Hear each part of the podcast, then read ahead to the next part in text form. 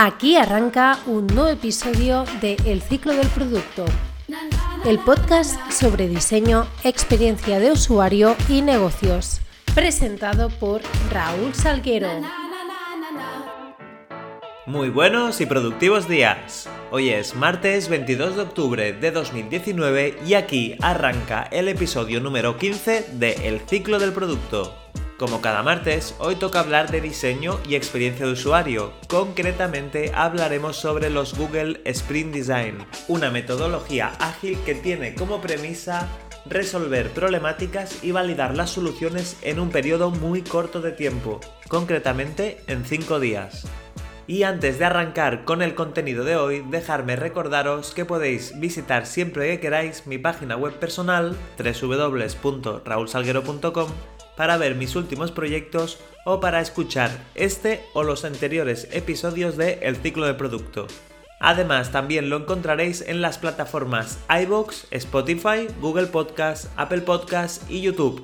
Así que si os gusta el contenido de los episodios, no dudéis en dejarme vuestros comentarios, vuestras valoraciones y suscribiros. Ya sabéis que todo feedback es bienvenido y todo me sirve para mejorar este programa. Y ahora sí, nos ponemos manos a la obra con algo que va a entusiasmar a los más aficionados a los motion graphics. Lottie es una librería de programación que sirve para incluir animaciones tanto en apps como en webs. Así que hoy empezamos con esto.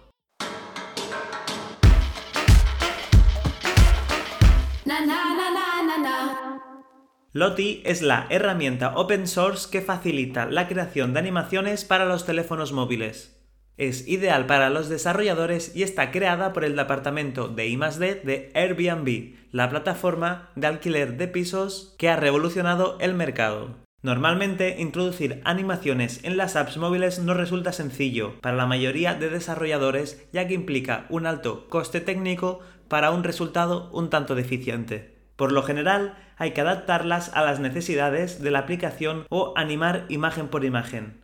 Airbnb detectó este problema dentro de la comunidad de desarrolladores y creó esta librería que lo que permite es animar mediante motion graphics, incluso con After Effects, generando un clip que se convierte en un JSON, que es el formato que convierte la animación en código con la librería que implementas dentro del código de tu aplicación permite leer todos los JSONs que le incluyas. Por lo tanto, si tienes que realizar una modal, ya no cal que simplemente pongas una imagen estática, sino que puedes hacer una animación adaptada a cada situación y contexto. Al final, son en estos detalles donde consigues el engagement adecuado con tu usuario y además le facilitas entender el contexto en el que se encuentra. Al utilizar Lottie lo que consigues es un ahorro considerable de trabajo y aplicaciones más visuales que además serán más sencillas de utilizar ya que explicarás mejor el contexto en cada pantalla. Lottie además se integra en Android y en iOS incluso en web permitiendo carga de animaciones como si fueran cualquier otro tipo de contenido estático.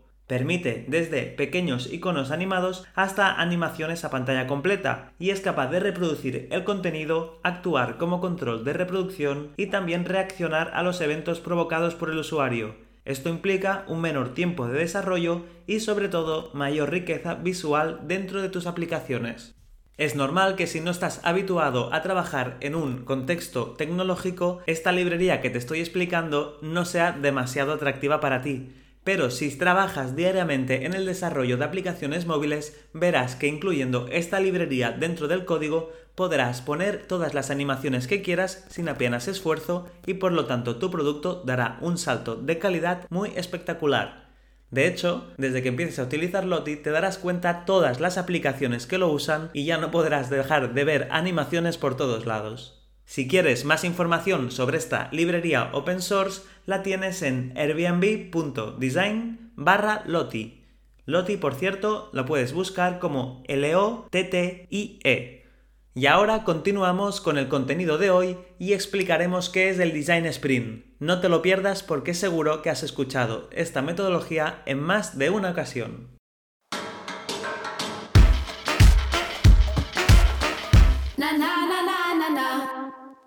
El Design Sprint es un método que inventó Google Ventures, que es la filial de Google en lo que es innovación de producto, y que toma lo mejor del Design Thinking, la experiencia de usuario, el Lean Startup y el Agile para desarrollar y probar en menos de una semana productos y servicios con garantía de éxito.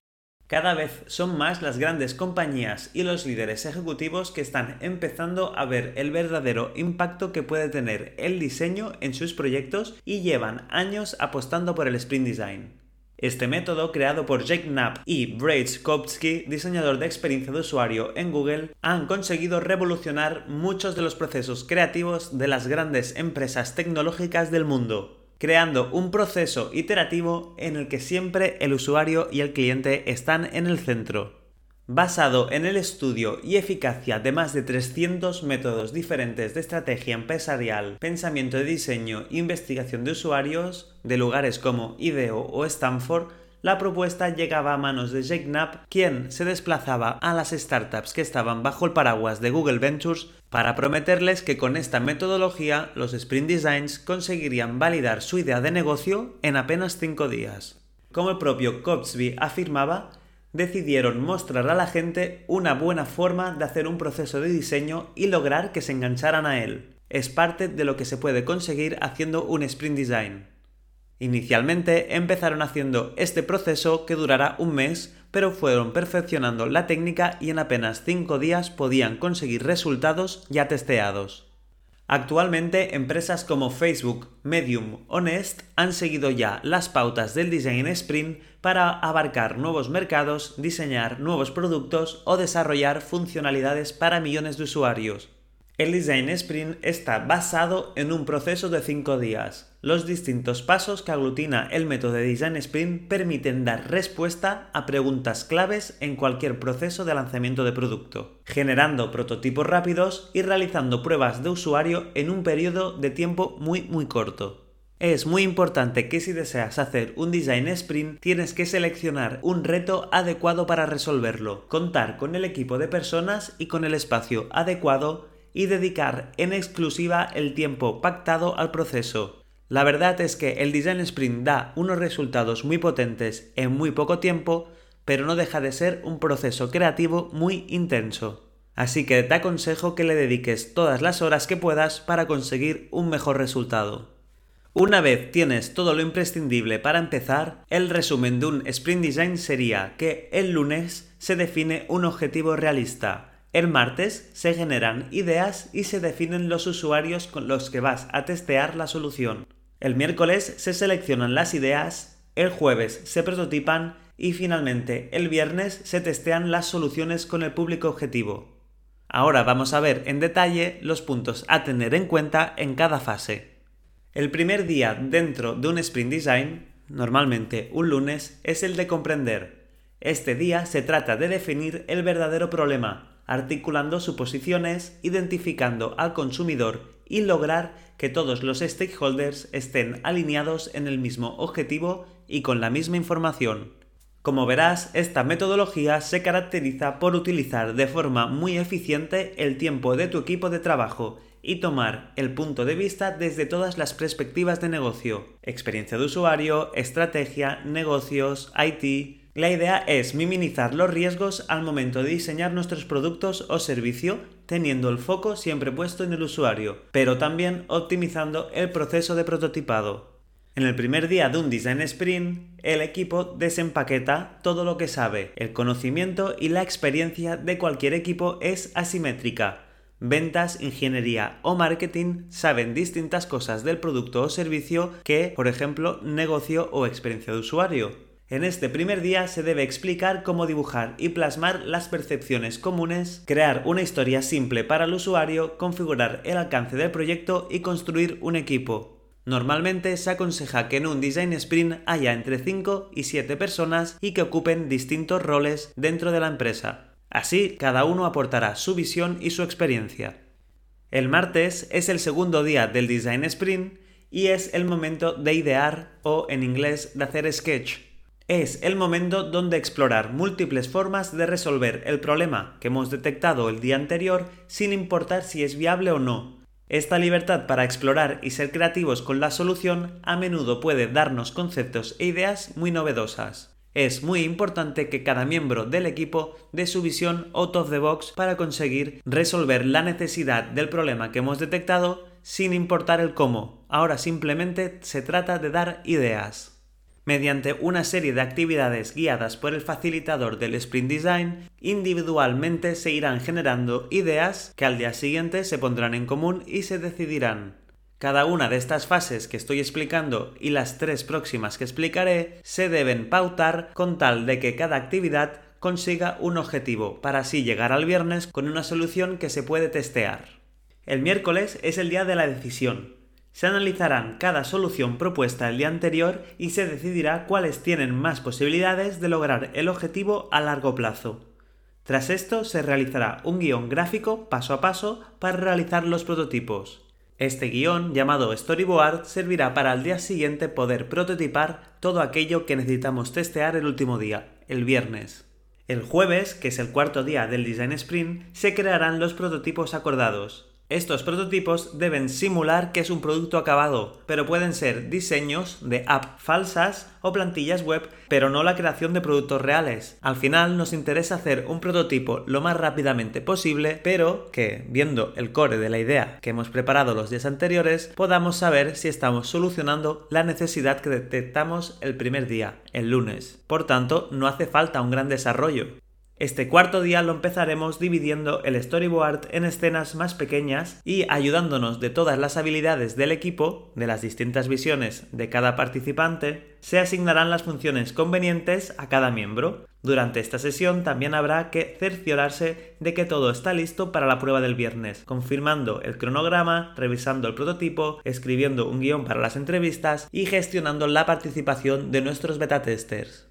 Y por fin llegamos al quinto día. El viernes es el día grande del Design Sprint. Es el día donde vamos a poner a prueba con usuarios y recoger todas las respuestas acerca de la solución que hemos estado planteando la última semana. Lo ideal es contar con dos habitaciones, un cuarto para realizar los encuentros y entrevistas y otro donde el equipo verá en vídeo las entrevistas. Para ello conviene colocar una cámara web para ver las reacciones de los usuarios. El número de entrevistas no debe ser inferior a 5 personas y a partir de esta cifra se comenzará a encontrar patrones en las respuestas. Además, el visionado de las reacciones deberá ser realizado por el equipo al mismo tiempo para participar en el grupo de análisis. Todos los patrones serán anotados, divididos en positivos o negativos y comparados posteriormente con el objetivo para decidir la viabilidad de este. Verás que durante la fase de entrevistas aparecen insights que no habías tenido en cuenta. Es normal, has diseñado una posible solución a una necesidad de usuario en apenas 5 días. No has podido tener en cuenta todos los aspectos que un usuario cuando está probando un producto puede encontrar. Lo importante es anotarlo bien, tomar las conclusiones correctas y así poder iterar el producto o descartar la idea. Al final, la potencia de un design sprint es que en apenas 5 días puedes validar o descartar completamente una idea y no pierdes meses en el desarrollo para que después acabe fracasando. Por lo tanto, el Design Sprint es una metodología que está muy bien para empezar a enfocar un proyecto, pero quizás no es la más recomendable para utilizarla como proceso de trabajo o para proyectos que ya están más avanzados, es muy importante definir cuál es el problema que queremos intentar solucionar y hacer foco solo en ese. Si no, es muy probable que la solución propuesta al final quede en nada. Hasta aquí el episodio dedicado al Design Sprint. Sin duda es un salto de fe hacia el Agile, pero estoy seguro que si lo probáis en vuestros puestos de trabajo o en vuestros próximos proyectos os va a encantar ya que los resultados son sorprendentes, tanto si el producto acaba saliendo a la luz como si acaba fracasando. Veréis que la potencia del proceso os servirá en más de una ocasión. De momento me despido recordando que el ciclo del producto lo podéis encontrar tanto en iBox como en Spotify, Apple Podcasts, Google Podcasts y YouTube y que me podéis enviar siempre que queráis un correo electrónico a hola.raulsalguero.com o buscarme en LinkedIn como Raúl Salguero Lorente. Me encanta tener noticias vuestras y ya sabéis que todo feedback es bienvenido. Yo de momento me despido hasta el próximo jueves, así que hasta la próxima.